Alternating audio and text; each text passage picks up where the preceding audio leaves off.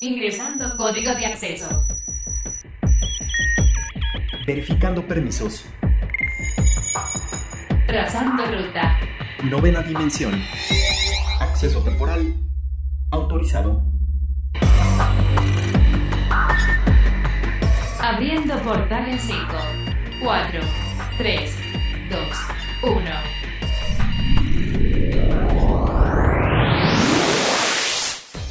Hoy en la novena dimensión, estos son los datos que tienes que saber. Nueva consola portátil Steam Deck. Netflix incursión en los videojuegos. Entrevistas. Glams Duarte y Sergio Gutiérrez Coto. Apple lanza en México su programa de proveedor de reparación independiente. Scan and Go. Hola, ¿qué tal? Bienvenidos a la novena dimensión. Yo soy Carmen y me acompaña en cabina Ryuk. ¿Cómo estás, Ryuk? Hola, Car, ¿cómo estás? Muy bien, un placer saludarlos nuevamente. Recuerden que nos pueden escribir al hashtag novena dimensión o a nuestro Twitter que es arroba carpam13 Y arroba Ryuk1505. Portal Gamer. Ya hemos platicado mucho aquí en la novena dimensión sobre lo mucho que está creciendo la industria de los videojuegos, desde pues digamos que la retomada del PC gaming hasta los esports. Como saben, realmente los videojuegos iniciaron directamente en las, en las computadoras. Posterior a esto fue evolucionando para darnos consolas. Se empezó a dejar un poquito de lado y, e incluso se llegó a pensar que pues bueno, las consolas iban a dejar de lado totalmente a las computadoras. Y podemos ver que actualmente esto está retomando mucho. Actualmente existen varias plataformas y muchos de los videojuegos pues ya se pueden jugar también en PC y uno de estos muy importante es Steam. ¿Quién no ha descargado esta plataforma para tener sus títulos favoritos a un muy buen precio y pues con unas tarjetas gráficas quizás hasta mejoradas? Pues a partir de esto déjenme decirles que esta semana hay una noticia que ha hecho boom en redes sociales. Sí, Car, es nada más y nada menos que el lanzamiento del Steam Deck que ahí el que va a temblar más bien es más que las consolas grandes de gran formato de Xbox y de PlayStation, ahí más bien es el Nintendo Switch, ya que el Steam Deck es un tipo también de eh, consola portátil, pero con el valor agregado de que vas a poder disfrutar de todos los videojuegos que puedas tener en Steam o en plataformas de PC Gaming como Control, como Assassin's Creed y todo esto lo vas a poder llevar a donde tú quieras. Yo creo que en realidad sí es como un nuevo contrincante, un nuevo pues competidor en la industria de los videojuegos y también en las consolas, porque recordemos que justamente dentro de este como preámbulo, Microsoft con su nueva consola de Xbox eh, X y S, pues justo mencionaba que no quería innovar mucho en cuanto a lo que era el 3D y la realidad virtual, porque justamente tenía otras cosas dedicadas a los que se quería enfocar, que era un poco más dedicado para la PC, ¿no? Esto hablando un poco de cuando se le hizo la pregunta de por qué no innovó como PlayStation con el, el, PlayStation VR, esta era como su respuesta, ¿no? Que su tirada originalmente no era pues dedicarle tanto a su consola, sino por otros aspectos, y pues esto básicamente pues pone digamos un poco a la cabeza desde mi punto de vista a Microsoft, porque ahora pues teniendo Steam en una consola portátil como muy similar a lo que es Nintendo Switch, yo creo que es un competidor bastante fuerte, Ryuk. Muy, muy fuerte y literal, este Steam Deck lo que es o lo que lo caracteriza es que es una PC gamer, pero portátil. Así que vamos a estar muy muy al pendiente. Eh, para los que la quieran comprar o la quieran apartar, les podemos adelantar que el precio es aproximadamente 400 euros. No sabemos si este va a ser el precio final aquí en México porque sabemos que muchas veces le suben el impuesto o tiene algún tipo de, de, impuestos eh, más altos para que pueda llegar, pero estamos hablando que va a tener un precio ya en pesos mexicanos de entre 9.800 hasta el tope de 11.000 pesos es lo que va a estar costando. Y bueno, hasta en el precio va a estar compitiendo muy, muy de cerca con el Nintendo Switch. Así es, y pues bueno, digamos que esta es la forma en la que Valve está incursionando dentro del mundo de las consolas híbridas, ¿no? Que es pues básicamente una PC gaming, pero como mencionabas, portátil. Y también es importante mencionar que ya se dijo que no va a ser únicamente compatible con Steam, sino que también va a estar con otras tiendas. Entonces creo que el mundo del gaming se está abriendo muchísimo. También tomando en cuenta, por ejemplo, yo en algún momento comentaba sobre los smartphones eh, que pues están dedicados mucho a los videojuegos que yo decía es que los precios de un teléfono celular para pues que esté dedicado al gaming son exorbitantes, o sea, creo que se me hace exagerado, pero ahora yo creo que si está más dedicado a una consola, a un dispositivo, yo creo que tal vez sí me anime y sobre todo pues, no sé, tiene unas características muy similares a lo que es el Nintendo Switch y creo que pues es una competencia bastante fuerte, no sé, a mí creo que sí me acomodaría poder tener los mismos juegos que tengo en mi PC, pero ahora tener algo un poco más pequeño, algo más portable, creo que pues se viene fuerte Ryuk, así que pues bueno, vamos a estar muy pendientes de esto. Muy muy fuerte y como bien lo dices, el mundo del gaming está, está tan de moda, está abarcando muchísimos mercados, que ya se los habíamos comentado aquí en la novena dimensión, Netflix estaba buscando la forma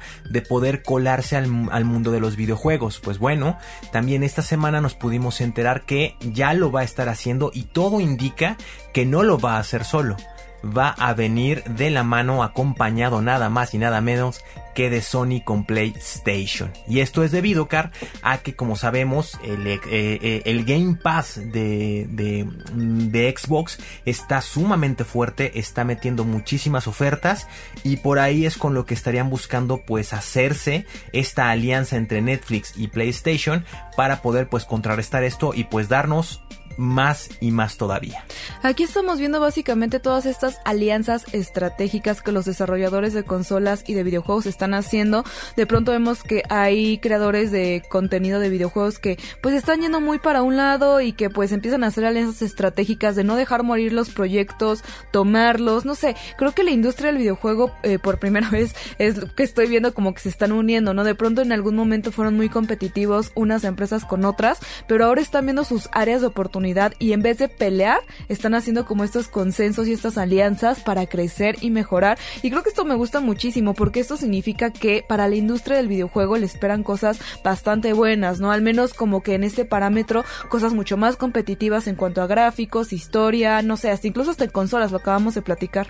Y pues era de esperarse, Car, porque ya venía Netflix como lo sabemos, ya tiene por ahí en puerto un par de proyectos de llevar a la vida real exclusivas de juegos de PlayStation, como lo es el caso que mencionamos hace unos pocos programas, que es el caso de The Last of Us.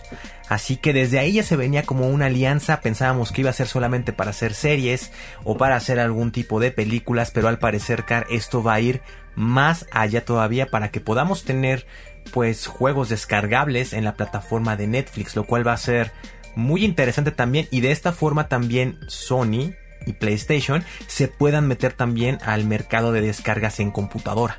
Claro, y yo creo que esto también viene un poco, digamos que que Netflix tomó esta decisión, siento yo desde mi perspectiva, a partir de todas estas nuevas plataformas de streaming que están surgiendo, que le están quitando un poco de exclusividades, ¿no? Tenemos el HBO Max, tenemos Amazon Prime, tenemos el actual Disney Plus, en fin, ¿no? Todas estas nuevas plataformas que se están desarrollando, pues le están quitando cierto contenido a Netflix y definitivamente si esta empresa no tomaba acciones al respecto, pues iba a ir en decadencia, ¿no? Eventualmente se iba a quedar sin exclusivas o iba a tener que pagar derechos mucho más costosos de lo que en realidad él estaba pagando por esos derechos. Entonces yo creo que Netflix puso ahora sí que donde puso el ojo puso la bala y fue un tino acertado desde mi punto de vista. Hay que ver cómo lo desarrollan, que pues bueno, eso también es importante el desarrollo y lo que están por ofrecernos, porque bueno, la industria del gaming eh, es muy amplio, ¿no? Ya hay veteranos en esta batalla, entonces pues bueno, tiene que ser muy preciso muy cuidadoso con lo que va a hacer para no hacer un movimiento en falso y que pues bueno, los juegos que nos va a ofrecer valgan realmente la pena.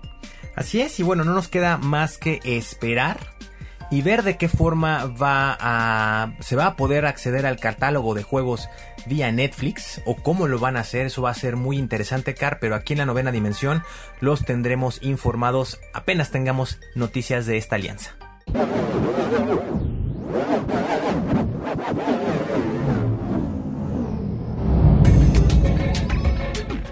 Hola Car, hola Ryu, ¿cómo están? Yo muy contento de regresar a la novena dimensión, mi programa favorito de todo el multiverso. El día de hoy vine a velocidad intergaláctica porque les traigo noticias del mundo de la tecnología en el planeta Tierra. Estos humanos cada vez me impresionan más. De verdad crecen en cuestión tecnológica a pasos agigantados. Y más en estos tiempos donde la pandemia provocada por el coronavirus ha hecho que varias empresas que han operado su trabajo de una forma convencional toda la vida ahora tengan que cambiar ciertos procesos para adaptarse a los tiempos actuales. Así es el caso de muchas franquicias de comida que cuentan con la opción de entrega a domicilio, donde se han tenido que crear estrategias que aseguren el nulo contacto humano y un trabajo 100% higiénico. Por esto mismo, una compañía estadounidense encargada de repartir este tipo de productos está usando robots como método para entregar la comida. Esto como medida para evitar el uso de trabajadores que pudieran estar infectados y así contagiar a los clientes.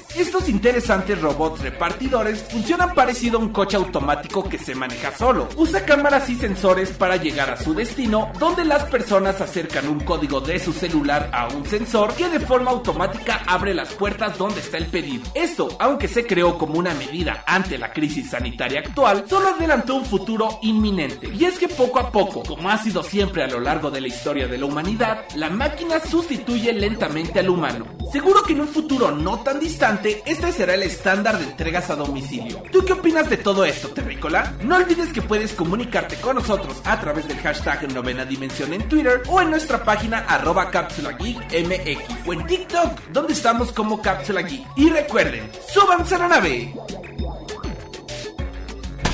Plano paralelo. Amigos de la novena dimensión, y ya tenemos aquí a una invitadaza de lujo. Ella es Glams Duarte y viene a platicarnos un poco sobre su experiencia, su trayectoria dentro de TikTok y todos estos magníficos maquillajes artísticos que hace que la verdad yo estoy sorprendida de su talento. Giselle, bienvenida aquí a la novena dimensión. ¿Cómo estás? Hola, muy bien. ¿Y ustedes? Muchas gracias por la invitación. Estoy muy emocionada de estar aquí. No, pues al contrario, muchísimas gracias por darnos este tiempo y este espacio para platicarnos un poquito más de ti y pues darle pues más visibilidad a tu trabajo, ¿no? Sé que esto del maquillaje artístico no es cosa sencilla, que requieres mucho tiempo y mucha creatividad y pues qué mejor que tú nos platiques. Cuéntanos un poquito, ¿cómo fue ah, que tú iniciaste a hacer todo este tipo de maquillajes? ¿Tú estudiaste algo o inició por mera curiosidad o tú fuiste experimentando con esto? Pues yo empecé, o sea, de verdad yo empecé viendo videos en YouTube y de verdad, o sea, yo veía a todas las personas que hacían videos y me divertía. A mí no me gustaba el maquillaje cuando era chiquita, entonces, o sea, mi mamá cuando me maquillaba, yo le decía, no, no quiero, o sea, no, ni peinarme ni nada, pero pues aún así lo hacía, ¿no? Entonces, este, cuando cumplí 18 años, empecé a maquillarme así de que con tres brochas y le pedía prestada a mi hermana, no sé, sus paletas de maquillaje y no sé, empezó como un amor al maquillaje, este, porque con eso de que yo veía los videos de YouTube y en Instagram, este, pues, no sé, como que me divertía mucho y entonces empecé como a experimentar, empecé a, a crear este looks un poco más este coloridos. Le dije a mamá, oye, pues sabes qué, para mi cumpleaños quiero, quiero comprar unas paletas de maquillaje, pero que tengan más color. Y ahí fuimos y de repente mis amigos me empezaron a decir, oye, pues parece que tienes como un talento, o sea, nunca lo has estudiado, nunca has hecho esto, pero deberías empezar a hacer videos, deberías de hacerte una cuenta de Instagram, una cuenta de TikTok. Entonces, este, empecé a, subir videos en TikTok y me contactaron eh, Viral Magic Media, que es mi agencia, y dije, bueno, a lo mejor y sí tengo el talento y no sé, pues si ven algo en mí es porque pues lo tengo, ¿no? Entonces, pues empecé a subir videos y empecé a subir videos y yo así de, pues nadie los ve, no tenía ni likes, no tenía nadie, o sea, nadie los veía, no tenía a nadie, ¿no? Y de repente eh, empecé a tener un poco más de apoyo, mis videos ya tenían un poco más de vistas, un poco más de likes, ya las personas ahorita ya me, me empiezan a reconocer y me dicen, oye, necesitas más apoyo, este, ¿cómo es posible que todavía no te hayas hecho viral y tienes un talentazo? Entonces, así es como empecé. Ok, excelentísimo. De hecho, sí, ahorita navegando en tu cuenta, la verdad tienes maquillajes muy interesantes porque va más allá de este tutorial de maquillarte con sombras o el labial, etcétera, etcétera. Yo tengo muchas ganas de preguntarte de dónde nace la inspiración para hacer este tipo de diseños, de dónde te surge la inspiración. Por ejemplo, el que vi que tienes del Grinch es algo muy padre, pero es fuera de lo común. ¿Dónde nace esta inspiración? Pues, de hecho, tuve, tuve como la idea de empezar a hacer maquillajes artísticos porque estaba viendo una película con mi novio, que es la de Avatar, entonces eran como las 12 y dije, bueno, a ver, voy a hacer un maquillaje inspirado en esto. Entonces empecé como a hacer tipo caracterizaciones y empecé con el de Avatar y la verdad le fue muy bien, todos me decían como, wow, está súper padre. Y bueno, en Navidad dije como, como, pues a, ver, en Navidad vamos a hacer algo que tenga, que tenga que ver con esto, ¿no? Y dije, pues a ver, ¿qué se, qué se ve en Navidad? Y dije, bueno, el Grinch es muy popular y, dije, vamos a hacerlo, pero a mi estilo y lo hice muy como glamuroso. Entonces era como tipo una máscara y, y, la verdad me encantó y hasta se veía tierno. Entonces, pues, o sea, de ahí nace lo, lo, artístico, porque no solo son sombras, no solo es como los tips, o sea, sí es, también depende de cómo me sienta en ese momento. Digo, pues voy a hacer un maquillaje, no sé, este colorido, un maquillaje, no sé, me siento triste, voy a, voy a sacarlo. Es como mi manera de expresarlo. Y en estos momentos de creatividad me imagino que de pronto te llegan todas estas ideas, pero cuando llegas a tener, digamos, estos bajones de, pues no sé, de que de pronto no se te ocurre nada o, sientes que tu creatividad no fluye, ¿qué es lo que haces tú como para recuperar un poco de esa creatividad o para inspirarte más? Sí, de hecho me ha pasado muchas veces. Hubo un tiempo en el que yo de verdad ya, ya no sabía si seguir con esto porque, porque ya no me sentía inspirada y de hecho fue cuando cuando ya llevábamos un poco más de siete meses de la pandemia, yo decía como, Ay, ya no me siento como inspirada, ya no veo nada en el exterior, o sea, no veo a mis amigos, no veo a nadie, a nadie. Entonces, eh, sí, hubo un, momento, hubo un momento en el que dije, no, ya, lo voy a dejar y hasta aquí ya llegué y ya, eso fue todo, ¿no? Pero no, o sea, mi mamá me dijo como, ¿sabes qué? Tienes que inspirarte, no sé, vamos a, al bosque, vamos a algún lugar a, a ver este este, cómo, cómo, cómo te inspiras, ¿no? Entonces, este, pues traté como, bueno, más que nada mi pilar fue como mi mamá, mi familia, que me, me siguió apoyando. Entonces, traté como de seguir eh, este, a otras cuentas que, se, que eran como, como de, de pinturas o cuentas que, que eran como de la naturaleza y de ahí también nace mucho de mi inspiración. Excelente. Oye, y cuéntanos una cosa, eh, porque sabemos que en TikTok son videos muy cortitos, son fragmentitos muy pequeños. Me imagino que debe de haber un gran, gran trabajo detrás de todo este maquillaje y preparar la idea para ejecutarla y al momento de combinarla con música. ¿Cómo es este proceso? ¿Cuánto te tardas? ¿Cómo piensas la idea? ¿Cómo la aterrizas y después cómo la subes? Bueno, eh, primero digo como a ver, ¿qué es lo que está en tendencia para, para ver qué es lo que le gusta a la gente en este momento? Entonces empiezo a buscar como los audios que ahorita están en, tendencia y de ahí pues veo, no sé, porque hay audios que son muy alegres, hay unos que son más como rudos, no sé, todos tienen como algo diferente. Entonces a partir de ahí ya empiezo a ver, ok, ¿qué maquillaje podría hacer yo que quede bien con el audio? Y, y ya empiezo a ver como imágenes o, o digo, hoy tengo ganas de hacer esto, voy a buscar un audio que tenga que ver con esto, pero que también esté en tendencia y, bueno, así es como voy armando todo. Y ya un día ya digo como, ok, hoy es el día que voy a empezar a hacer el maquillaje, voy a hacer, no sé, este, cinco videos de transformación, un tutorial y, y no sé, este, depende de qué es lo que esté en tendencia, ya, ya veo lo que, lo que puedo hacer. Entonces, eh, esa es como mi preparación y depende también, si voy a hacer un maquillaje que es, no sé, pintarme de azul y hacer muchos detalles, sí me, tardo hasta seis horas más o menos. Entonces sí es una elaboración muy grande, es mucha preparación y pues sí es algo complicado. Y también, sabes que eso también me frustraba un poco porque decía, o sea, le estoy poniendo tanto empeño a esto y nadie ve, nadie ve, nadie me está apoyando, o sea, ¿cómo voy a seguir? Pero bueno, o sea, todo, todo tiene un cambio, todo va, todo es un proceso. Entonces, este, pues sí, la gente me ha estado apoyando mucho últimamente. Súper. La verdad es que es un proceso bastante padre y cuéntanos, dentro de todo esto, ¿cuáles son tus maquillajes favoritos? ¿Cuáles han sido los que has hecho que dices, estos me encantan? O sea, aparte de que hayas disfrutado el proceso y ya el producto final, ¿cuál es esos o ese que es el que más te gusta dentro de todos los que has realizado? Tengo, tengo varios este, maquillajes. Eh, el de Grinch me encanta. Ese ha sido de mis favoritos porque también Navidad es de mis épocas favoritas. Y justo apenas hice uno de, del tema de, del mes de Pride.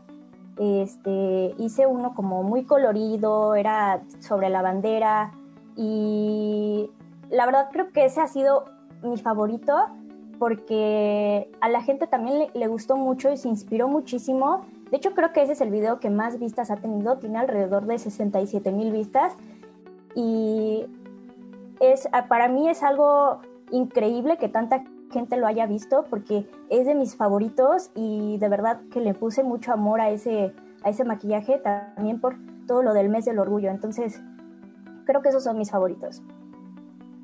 Sí, la verdad es que ese también me gustó muchísimo por el color y creo que también justo en TikTok estuvo mucho la temática del Pride, entonces podías ver muchísimos maquillajes muy diferentes dentro de TikTok y, y, pues bueno, no creo como que te sumaste a esta idea y a este concepto que se está haciendo de TikTok. ¿Consideras que dentro de TikTok la comunidad se está uniendo mucho en este aspecto? Digo, o sea, de verdad yo creo que... Eh, pues hay como gente de todo tipo, ¿no? Como que de todos gustos. ¿Tú crees que con tanto contenido diferente se esté uniendo la comunidad dentro de TikTok? Sí, la verdad es que hay muchísimos, muchísimos temas o ámbitos sobre este tema de, Pride Month.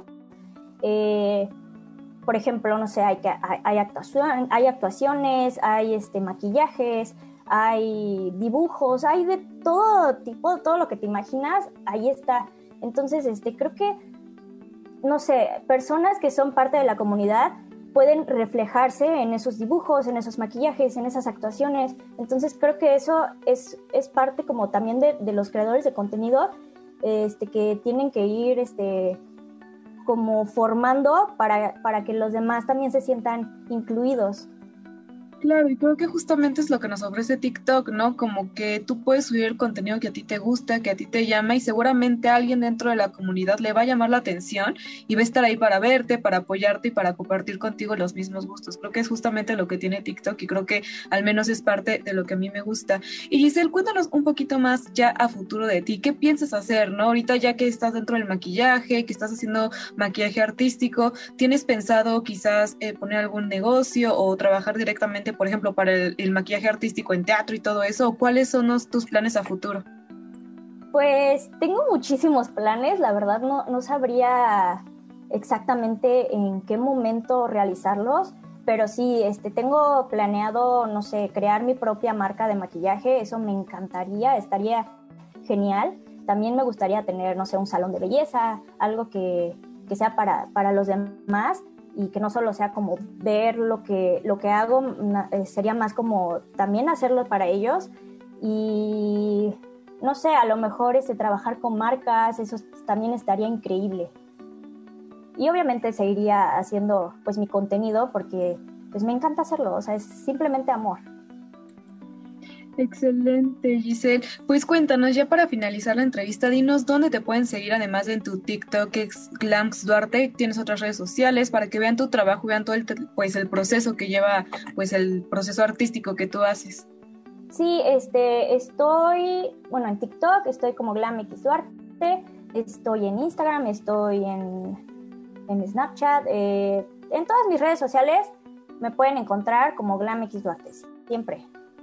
Perfectísimo, Giselle. Pues muchísimas gracias por tu tiempo y pues cuando tengas ahí tu marca o cualquier otra cosa, pues esperamos aquí en la novena dimensión para que nos platiques más detalles. Sí, claro que sí. Muchísimas gracias por la invitación. ¡Hey! Un saludo para los radioescuchas de la novena dimensión. ¿Saben quién soy? Soy rápido, soy veloz, soy el Rayo McQueen. ¡Cucha! Novena dimensión. Novena dimensión. Estás escuchando La Novena Dimensión en Ibero 90.9. Saludos de Batman. Novena Dimensión. Circuitos y transistores. Y todos aquellos que tengan un iPhone, una Mac o cualquier elemento de la familia de Apple sabrá lo complicado que llegue a ser de pronto ir y tener alguna de las reparaciones, sobre todo cuando la garantía pues ya está vencida, ¿no? Todos hemos pasado en por alguno de estos momentos. Cuando tenemos garantía todo es amor y felicidad porque vas directamente a pues estos lugares autorizados para que te puedan reparar el equipo, pero cuando no a veces pagar o hacer el servicio de estos dispositivos suele ser bastante caro, bastante complicado y pues bueno, no puede llegar a ser uno de los factores del por qué no comprar uno de estos dispositivos. Pero déjenme decirles que ya Apple ha puesto como solución este problema y ha generado un nuevo sistema. Digamos que está lanzando aquí en México su programa de proveedor de reparación independiente con el que va a permitir a pues empresas pues dedicadas a esto que cumplan los requisitos que ellos están pidiendo para ofrecer servicios de reparación ya sean de iPhone y de Mac cuando pues estos dispositivos ya estén fuera de la garantía. Es muy importante mencionar esto porque recuerden que cualquier dispositivo electrónico que ustedes tengan y intenten reparar por fuera eh, pues obviamente al abrirlo van a romper estos sellos. Entonces cuando quieran hacer la garantía válida les van a decir que no por esta situación. Así que es muy importante mencionar esto, que pues bueno, todas las empresas que se inscriban y cumplan estos requisitos van a tener acceso, escuchen bien, a piezas originales, herramientas, capacitación, diagnóstico y recursos de Apple. Esto es fundamental porque pues sí sabemos, hicimos conocido como de voz en voz o de boca en boca, que hay personas o hay lugarcitos donde se dedican a la reparación de estos dispositivos. Sin embargo, muchas de estas veces no están autorizados por Apple. Las, las piezas que tienen ni siquiera son de, pues de la marca o pues son chinas o lo que sea y duran muchísimo menos. Y muchas veces las personas pues no están capacitadas por la marca porque pues como saben no es como que Apple tenga una escuela. Entonces también corremos un poco el riesgo de que el servicio o la reparación que hagan no sea la adecuada. Así es, Carl, las benditas garantías. Sabemos que cuando adquirimos un aparato electrónico es sumamente importante tener, eh, tener tu, pues tu, tu electrodoméstico, tu aparato con esta garantía que te pueda cubrir lo que sea. En algunos momentos, Car, no sé si recuerdes que se manejó las famosísimas garantías extendidas, que era una forma de protección, por lo mismo de que no había muchas piezas, donde tú pagabas todavía mucho más de lo que cuesta tu aparato y te podían, pues, con, la, con el mismo fabricante, pues tener como esta eh, eh, uno o dos años más protegido tu aparato. Pero esta es una excelente noticia, sobre todo en aparatos Apple, que sabemos que la bendita garantía es es muy complicado y casi no hay lugares donde reparen este tipo de, eh, de aparatos. Sí, y es justo lo que platicábamos, ¿no? Que de pronto a veces ir al lugar solo es como más sencillo si tienes la garantía, sino a veces te piden un costo mayor y o luego hasta te quieren comprar el dispositivo, seamos honestos, de no quieres que de vendernos tu iPhone para que tengas un iPhone nuevo. Y te compres el otro. Y te compres, es como, no, o sea, es que yo quiero este, o sea, como que a veces suele ser un poco tedioso y pues bueno, no, si es el caso, pues pueden ir a los, a los lugares, pues, de, de Apple o si no, pues lo van a poder hacer. Las empresas que estén como interesadas en participar van a tener que estar legalmente constituidas, además de contar con un punto de servicio de entrada directa en algún lugar de fácil acceso. También no puede ser como algo que esté muy remoto y cumplir ciertas características que por el momento Apple todavía no deja, no ha dejado ver todavía, seguramente es mediante la solicitud, pero van a tener que cumplir estos requisitos. También cabe mencionar que tanto las herramientas, la capacitación y todas estas herramientas que te va a proporcionar Apple van a ser totalmente confidenciales y que pues bueno, además de para hacer uso de estas piezas originales, eh, pues bueno, vas a necesitar tener un técnico capacitado que esté certificado por la empresa. Entonces, esto es muy importante, sin embargo, definitivamente nos está abriendo todo un mundo nuevo en cuanto a las reparaciones de estos dispositivos que suelen ser un tanto complicados dentro de la industria. Pues eh, estaremos muy al pendiente también de esta, de, pues de estos parámetros, Car, como bien dices, hay que ver el estándar de calidad. Y bueno, ahorita que estamos hablando de telefonía celular, también podemos ver por qué será tan necesario ya tener un, un teléfono inteligente. De por sí ya lo es, pero ahora también, Car, ¿cómo te caería ya no tener que hacer filas en los supermercados para poder hacer tus compras mediante tu celular con solamente ir escaneando los códigos de los productos que te quieras llevar. Para mí eso sería un sueño hecho realidad porque ustedes no saben lo mucho que yo detesto ir a hacer compras y tener que hacer filas. O sea, a veces, digo, respetando el trabajo de cualquier persona, pero a veces me desespera tanto, es como algo que puedo hacer yo. En Estados Unidos ya hay muchas eh, tiendas de autoservicio donde ya los mismos usuarios van, pagan su súper y todo esto. O sea, sé que a veces es un poco complicado, pero qué mejor si mientras hago mis compras yo ya estoy, estoy casi que pagando, ¿no? Pues déjenme decirles que Walmart de México y Centroamérica presentó esta nueva aplicación que se llama Scan and Go, que es una herramienta que básicamente está diseñada para la aplicación de Sam's Club para aquellos usuarios que quieran pagar directamente desde su smartphone al acudir a alguna de estas tiendas y pues estar haciendo ahí sus compras. Esta herramienta, déjenme decirles que está incorporada directamente en la aplicación de Sam's Club, ya sea en iOS o Android, y que funciona de una forma muy sencilla. Lo único que ustedes tienen que hacer es ingresar a pues donde dice el Scan and Go para activar la cámara del smartphone, capturar el código de barras de los productos y que pues bueno, no ahí se les vaya como acumulando el súper. Cuando la aplicación ya les detecte el código va a arrojar un tipo de producto y el precio actual y ya que ustedes lo seleccionen, pues básicamente ya es todo, ¿no? Le dan finalizar compra y listo, pagan y ya se pueden ir con su súper. Una vez que completen este pago, ya la aplicación les va a mostrar un código que se tendrá que mostrar así como cuando hacen su súper normal a la persona que está fuera del establecimiento para que revise pues que todo esté bien y que no sea pues necesario ni pasar por una caja ni nada, no simplemente para que les hagan como un check de pues los productos como normalmente lo hacen y ya, ¿no? Esto es tanto para la seguridad tuya como de la tienda, ¿no? O sea, en dado caso que te lleves un producto de más y y o, que hayas quizás escaneado dos veces, pues que sepas que pues estás pagando por algo que no te estás llevando y viceversa, ¿no? Saber si algo no, no pasaste, pues pagar por ello o dejarlo, ¿no? En dado caso.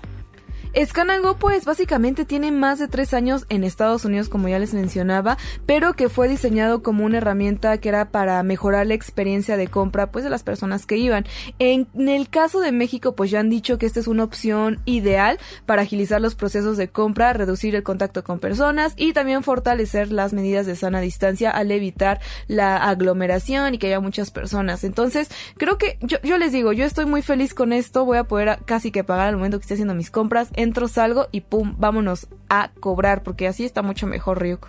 Así es, Car, pues bueno, eh, ya, ya de por sí teníamos cajas de autopago, la desventaja es que son solamente para 10 artículos o más, pero ahora con Scan and Go va a ser una experiencia totalmente diferente, ya no importa que el super esté lleno, tú podrás escanear y hacer el super como tú quieras. Plano paralelo. Hola, ¿qué tal amigos de la novena dimensión? Yo soy Ryu1505 y hoy estamos de manteles largos, como ya es costumbre, estamos entrevistando a grandes personalidades del doblaje mexicano y hoy tenemos un invitadazo, es nada más y nada menos que Sergio Coto Gutiérrez. ¿Cómo estás, Sergio? Sergio Gutiérrez Coto, amigo, ¿cómo estás? Eh, no te preocupes. Invertiste los apellidos. Sí, muy bien, muy bien, muy bien, muy bien, gracias a Dios aquí trabajando desde casa ya de más de un año con esto eh, desde la pandemia, pues eh, gracias a Dios eh, hicimos un, pequeño home studio, un estudio, y muy contentos de, de poder seguir trabajando en el mundo de la locución y el doblaje, que es a lo que me dedico ya desde hace 35 años.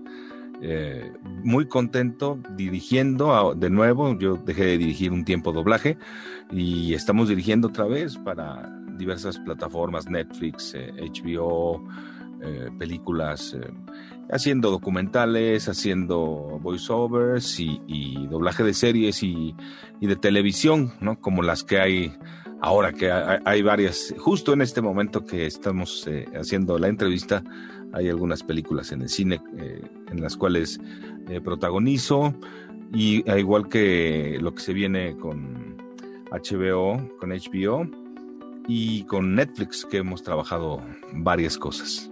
Ok, como se estarán dando cuenta ya eh, el, el, tono de voz de Sergio es sumamente conocible en grandes personajes, pero ahorita nos vamos a meter para allá. Primero, la pregunta obligada, Sergio. ¿Cómo iniciaste en este mundo del doblaje? Fíjate que yo inicié, obviamente, eh, yo estudié publicidad hace muchísimos años. Eh, pero al mismo tiempo estudiaba cursos de actuación. mis padres son actores. Mi madre es Andrea Coto, excelente actriz y directora y ahora maestra también de, de, doblaje. Y mi padre es Sergio Barrios, en paz descanse, que es actor también, actor de doblaje, actor de cine, televisión igual que mi mamá, teatro. Entonces vengo de una familia que ya me aportaba todo, toda esta enseñanza, ¿no? Y yo desde niño, pues fui aprendiendo, eh, trabajaba de niño, trabajé poco de niño, y después, como a los 16, 17 años, empecé a trabajar en doblaje. Eh, obtuve mi licencia de locutor a los 18 años justo, y empecé a trabajar en publicidad como locutor comercial. Cuentas importantes, ¿no? Como Walmart, como eh, hace muchos años Coca-Cola, Reino, Reino Aventura, en Estados Unidos eh, Outback eh, Steakhouse, eh, aquí Ford, hace poco ya, ya no tenemos esas cuentas, pero muy contento trabajando en publicidad con distintas plataformas, ¿no? Infomerciales, comerciales, tanto como institucional o, o talento, ¿no? Pequeñas frases. Y de ahí ya nos seguimos aprendiendo con los grandes, ¿no? De, del doblaje, grandes directores y actores que tuve eh, el honor de, compartir con ellos el atril, porque antes estábamos todos juntos en, en un atril y eso era muy divertido, ¿no? Aprendes mucho y también sufres mucho porque pues la presión es, es, es fuerte, ¿no? Es, y más siendo hijo de quien eres, ¿no? Tengo un hermano que se llama Andrés Gutiérrez, que también es actor, él es, lo van a conocer todos porque es actor de televisión, teatro, ha hecho el Don Juan Tenorio muchísimos años, parece que este año viene de nuevo y es la voz de Thor. Él es Thor y yo soy Batman. Totalmente ahí eh, eh, encontrados, ¿no? DC contra Marvel, podríamos decir. Ahí, es, correcto, sí. y, entonces, y mi hermana Andrea, mi hermana Tania, que ella se dedican una es chef, y mi hermana Andrea es maestra en, en artes, ¿no? En todo, en museología, museografía, todo este tipo de cosas, diseño gráfico. Eh, ellos no, ellos son gente normal, digamos. ok. Sergio, ¿cuándo es este brinco de la locución comercial, ¿cuándo es tu primera oportunidad, digamos, ya en el mundo del doblaje como tal, haciendo algún personaje? ¿En qué serie, en qué caricatura, en qué anime recuerdas tú haber eh, incursionado? Yo, bueno, yo recuerdo, de, niño no, no, no tengo muy buenos recuerdos, pero eh, en ese aspecto, porque no me acuerdo pero digamos, ya que empecé, yo empecé en muchas series de televisión porque las compañías eran muy grandes y había muchas salas. Entonces hacíamos series, yo trabajé, bueno, en Dallas, imagínense, ¿no? Pero ya cuando empiezo a hacer doblaje, doblaje en caricaturas, series, hice los snorkels, eh, una de las últimas temporadas, hice All Star. Uno que hablaba todo así. Eh, recuerdo que todavía se, se, grababa por loop, que era óptico, ¿no? No era ni siquiera video, ¿no? Eh, Después este, ya me tocó hacer mi primer estelar. Bueno, ese fue un estelar, obviamente, pero mi primer estelar en doblaje fue en pelotón, eh, hacer a Charlie Sheen, que lo sigo doblando aún hasta el momento, en Dos Hombres y Medio, en muchas, muchas películas. Esa fue mi primera oportunidad grande, ¿no? Y de ahí ya nos seguimos con muchas cosas de, de tanto anime como series de comedia, muchas series de comedia que he dirigido y he tenido el, placer de, trabajar como Friends, como Two and a Half Men, trabajando. En Friends soy Chandler, en Two and a Half Men soy Charlie, Charlie Parker. Eh, muchas series eh, que ahora no recuerdo todas, pero muchísimas series de comedia y largometrajes, actores que he doblado eh, constantemente, como ahora Owen Wilson, que está en todo, ¿no? Eh, empieza a hacer las, los cortos de McQueen, eh, eh, el que hace Kuno Becker en las películas, pero yo soy McQueen en todos los cortos y, y me quedé con la voz de, de, Owen y es importantísimo porque hace muchas cosas para niños y su voz es muy peculiar, ¿no? Soy rápido, soy, siempre habla así un poquito así, Owen Wilson, ¿no? entonces muy divertido. Y así he sido recurrente de varios actores y bueno, ya hablando del cómic, eh, digamos, eh, eh, tuve la oportunidad de hacer un casting para Christian Bale en Batman y me quedé con ese personaje importantísimo para mi carrera, ya que gracias a ese personaje, pues he hecho algunas presentaciones, convenciones, saludos, en fin, muchas cosas, ¿no? y lo he seguido doblando también en muchísimas películas. Muchos actores que he doblado, les puedo comentar en Emil, pero pueden buscar ustedes este con todo gusto en, doblaje wiki y ahí, pueden ver todo mi trabajo durante más de 30 años, muy, muy contento. ¿no? Animes, eh, les puedo platicar un poquito del anime, Albafica de Pisces, en Los Caballeros de Zodiaco. También trabajé en los otros, Jaga de Orión, creo que era yo. La verdad no les quiero mentir porque no me sé todo mi, mi currículum en ese aspecto. Eh, uno, Rachan se llamaba una rata que yo hacía de estas, de estas series japonesas, en Naruto, en eh, también videojuegos, hacemos videojuegos, hago al teniente Min en eh, Gears of War. Ah, en, God of War también tengo un personaje muy importante y así son este muchísimos, ¿no? A Sonic también lo, lo, lo, doblé unas temporadas. Hablaba así como muy, como muy, muy rápido todo, ¿no? Muy divertido. una cosa que me encantó hacer fue el narrador de Las chicas superpoderosas, azúcar, flores y muchos colores. Estos fueron los ingredientes elegidos para encontrar a Bombón, Burbuja y Bellota, las chicas superpoderosas. Ese es un clásico que me encantaba hacer porque podíamos inventar y divertirnos, ¿no? Y a los ya no tan chavos, les gusta mucho eso a los papás de los niños, ¿no? Y ahora ya últimamente también he trabajado, bueno, en, Kung Fu Panda hice, en la 2 hice a Lord Shen, que era uno que hablaba todo así, pobre panda, ¿quién le tiene miedo a este panda? Buenas tardes, caballeros, estoy esperando ese gordito divertido.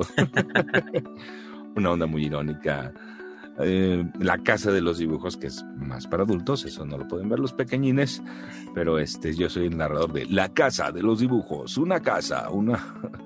Todo este tipo de, eh, de cosas que podemos hacer en doblaje que es impresionante, ¿no? Desde un personaje de cierta forma y vas a la otra sala y estás haciendo un, un, un reo, un malo, ¿no? Tipos este, fuertes, ¿no? Actores muy buenos que, tienes la, oportunidad de, aprenderles, porque lo estás doblando, pero tú también lo estás sintiendo, ¿no? Tienes que demostrar eso, ¿no? Claro. En el, atril. Sergio, es impresionante eh, el currículum cuando estábamos también checando, como bien dices aquí en internet. Y también quería preguntarte, porque a diferencia de otros actores de doblaje que como que su voz es muy estandarizada en un personaje o incluso en algún género, tú has tenido esta oportunidad de cambiar, como por ejemplo Charlie Sheen en comedia, a pasar a algo más oscuro como Christian Bale en Batman, y también pasar en algo épico y heroico como lo es Vigo Mortensen en ah, El Señor de los Anillos.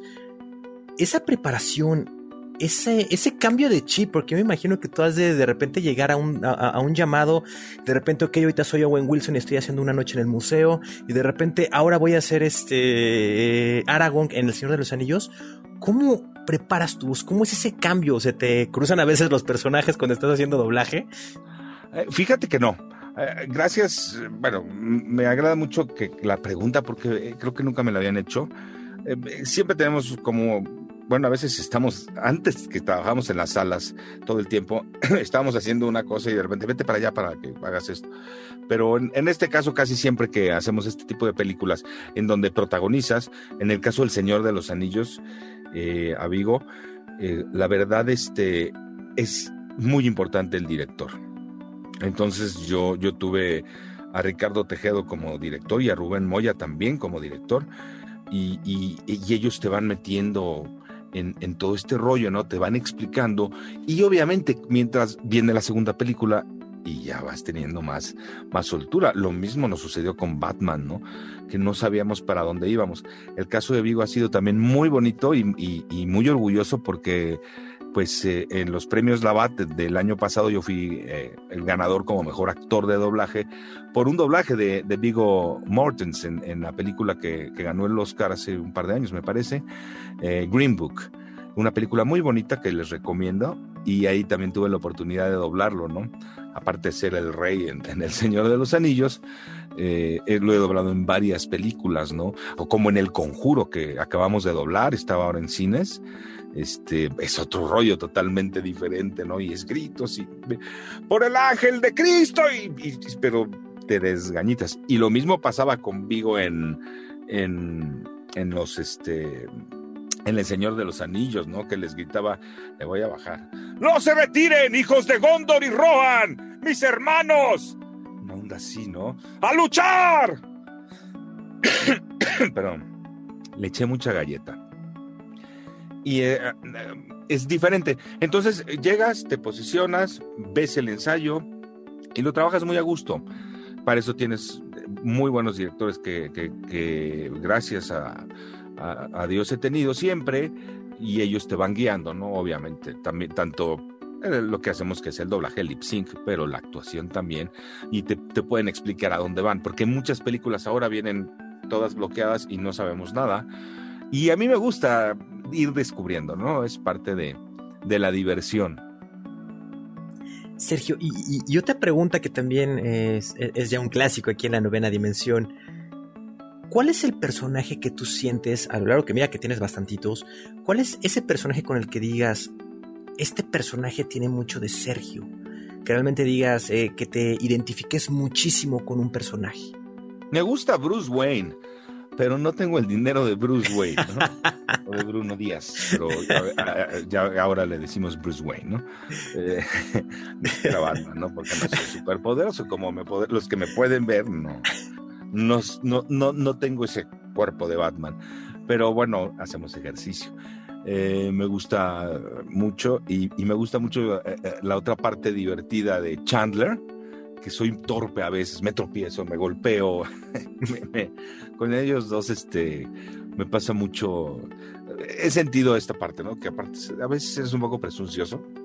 Puedo serlo, pero también la parte bruta, ¿no? De, de Chandler, de que se golpea, o te pega y me pasan ciertas cosas muy divertidas. Eh, de lo que me, vamos, de lo que tengo, que me llega rápido a la mente, ¿no? Estos, estos personajes son, son muy, muy, muy... Eh, de repente lo de Chandler sí digo, ay, aquí sí sé como Chandler porque me pasan tonterías, ¿no? Por tonto, o por descuidado más bien, ¿no? Okay. Entonces es, es, es, es, es una parte con la que me identifico. Perfectísimo. Y Sergio, viene la otra parte.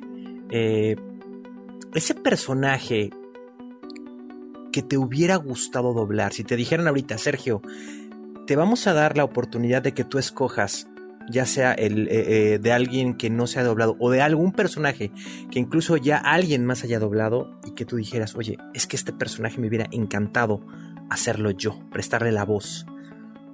En, cualquier eh, serie o ah, cómic o... En cualquiera, es decir, me hubiera encantado hacer a Don Gato en la película que, que, que, hizo Anima Studios. Nunca tuve oportunidad ni de hacer casting, pero a mí me encantaba ver Don Gato desde niño y me encanta, Benito, Benito, y, este tipo de tonos que daba Julio Lucena me encantaban.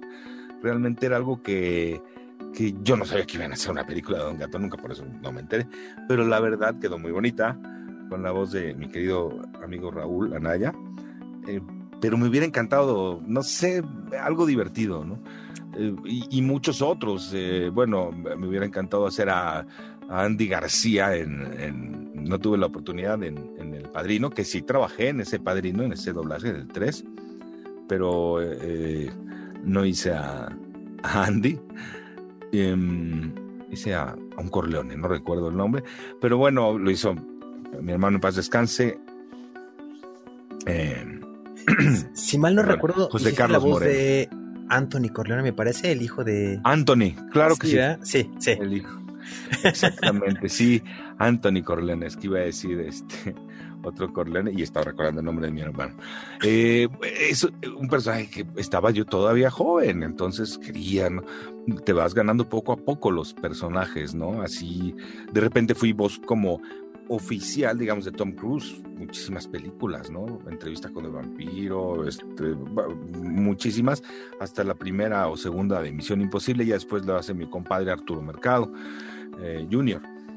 Eh, me gusta mucho, he doblado a varios. Eh, todos doblamos de repente personajes similares, ¿no? Hemos tenido oportunidad porque a veces no, no puede el actor, porque no somos oficiales, simplemente estamos aquí de paso y el director escoge y la, lo más importante, las empresas escogen. Claro. si son personajes que, pensándolo bien, ¿no? Me, me hubiera gustado mucho. Excelente. Sergio, el tiempo en radio es sumamente injusto con nosotros. Estamos en esta plática muy a gusto, pero ya se nos está terminando el tiempo. Entonces, para finalizar con los fans, ¿dónde te podemos seguir para que estén muy al pendiente de tus redes sociales? Ah, claro que sí. Por favor, aparte, taguenme para que para poder este, subir esta entrevista cuando, cuando esté al aire, porque estamos, como estamos en pandemia no la podemos hacer en vivo, desgraciadamente. Eh, pero sí, eh, en, en, Sergio, en Facebook es eh, Sergio Coto Eh, Sergio Gutiérrez Coto también hay una página de fans. En Twitter soy voz, V-O-Z Sergio, arroba voz Sergio. Y en Instagram es arroba voz Sergio. Y en mi página web es sergiocoto.com.mx. Ahí hay informes, hay demos míos, hay, estamos tratando de subir un canal de YouTube y, y pues para todos los chavos que, que, les gusta esto, de verdad, este, muy agradecido con ustedes, con la entrevista. Ojalá nos sigan un poco más en las redes y nos taguen para poder dar promoción y, y en cualquier otro momento pues nos, nos, nos volvemos a mirar, ¿no? Aquí. Por supuesto que sí, tenlo por seguro, porque todavía faltó mucho tiempo para poder platicar. Hay tantos personajes, tantas anécdotas que estoy seguro que nos podías eh, seguir comentando de todas estas series. Pero eso lo dejaremos para otro capítulo más con Sergio Gutiérrez Coto aquí en la novena dimensión. Muchísimas gracias, Sergio. Muchas gracias a ti. Al contrario, un saludo a todos los radioescuchas de la novena dimensión. Gracias. Alerta de acceso. Alerta de acceso. Novena dimensión. Novena dimensión. Alerta de acceso. Alerta de acceso. Acceso temporal. El portal está comenzando a sonar y eso quiere decir que ya está por cerrarse. Nosotros nos escuchamos mañana en punto de las 6:10 de la mañana. Bye. 3, 2, 1. Cerrando portal. Novena dimensión. Novena dimensión.